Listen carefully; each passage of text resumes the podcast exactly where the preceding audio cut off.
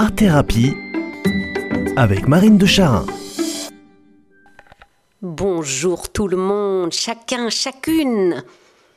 Est-ce qu'il vous arrive parfois qu'un ami, une sœur, un proche vous rappelle une parole, un conseil qui serait sorti de votre bouche, que vous auriez proféré de façon manifestement efficace, sans en avoir du tout le souvenir? Vous auriez formulé spontanément, sans en prendre conscience, une jolie petite phrase qui a fait du bien. Et quand cette jolie petite phrase vous est renvoyée en retour, elle vous étonne, elle vous apaise, elle met du baume au cœur. Et pour autant, vous n'avez aucune conscience qu'elle ait été formulée par vos soins. Ah bon, moi j'ai dit ça? Mais non, pas du tout. C'est très étonnant ce phénomène, ces petites lumières adoucissantes qui vous sortent parfois du cœur sans que vous en soyez du tout les maîtres. Apparemment, votre parole vous a dépassé, vous avez été le véhicule d'une parole ajustée, douce ou consolante à un instant T, et ce petit miracle s'est fait à votre insu. Mais je trouve ça très beau, moi, cette non-conscience de la parole bienheureuse sortie du cœur par la bouche.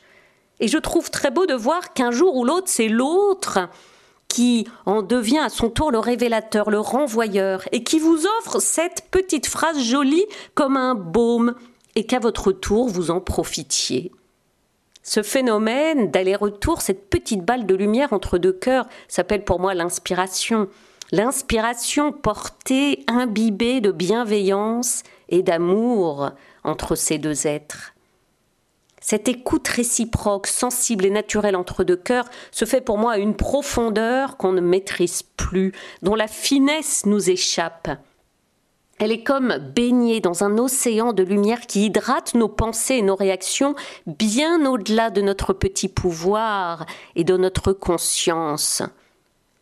Évidemment, quand on a la foi, cette source, ce puits d'inspiration à la profondeur insondable, pour moi c'est Dieu, c'est l'Esprit Saint, c'est l'amour avec un grand A.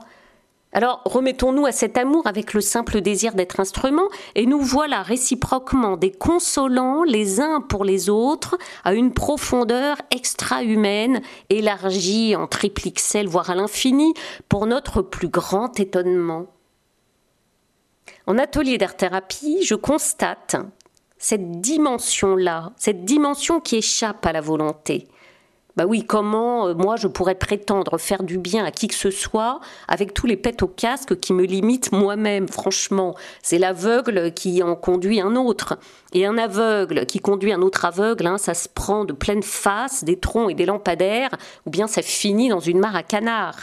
Or là, c'est tout l'inverse qui se produit, tout le contraire. L'un et l'autre art thérapeute et patient en art thérapie s'éclairent de leur pauvreté commune et respective dans un partage qui pour une part est conscient et lucide, bien sûr, mais qui pour une autre part se fait à leur insu. Et pour moi, là, il n'est pas seulement question de langage des inconscients, mais vraiment du cœur profond, à des dimensions qui nous dépassent profondément, infiniment. Les amis, je nous souhaite une semaine tout inspirée de ces paroles bienheureuses qui sortent de nos bouches à notre insu, les uns pour les autres. Ces paroles pépites issues de la source, adoucissant drames et soucis et qui mettent nos cœurs sensibles au soleil.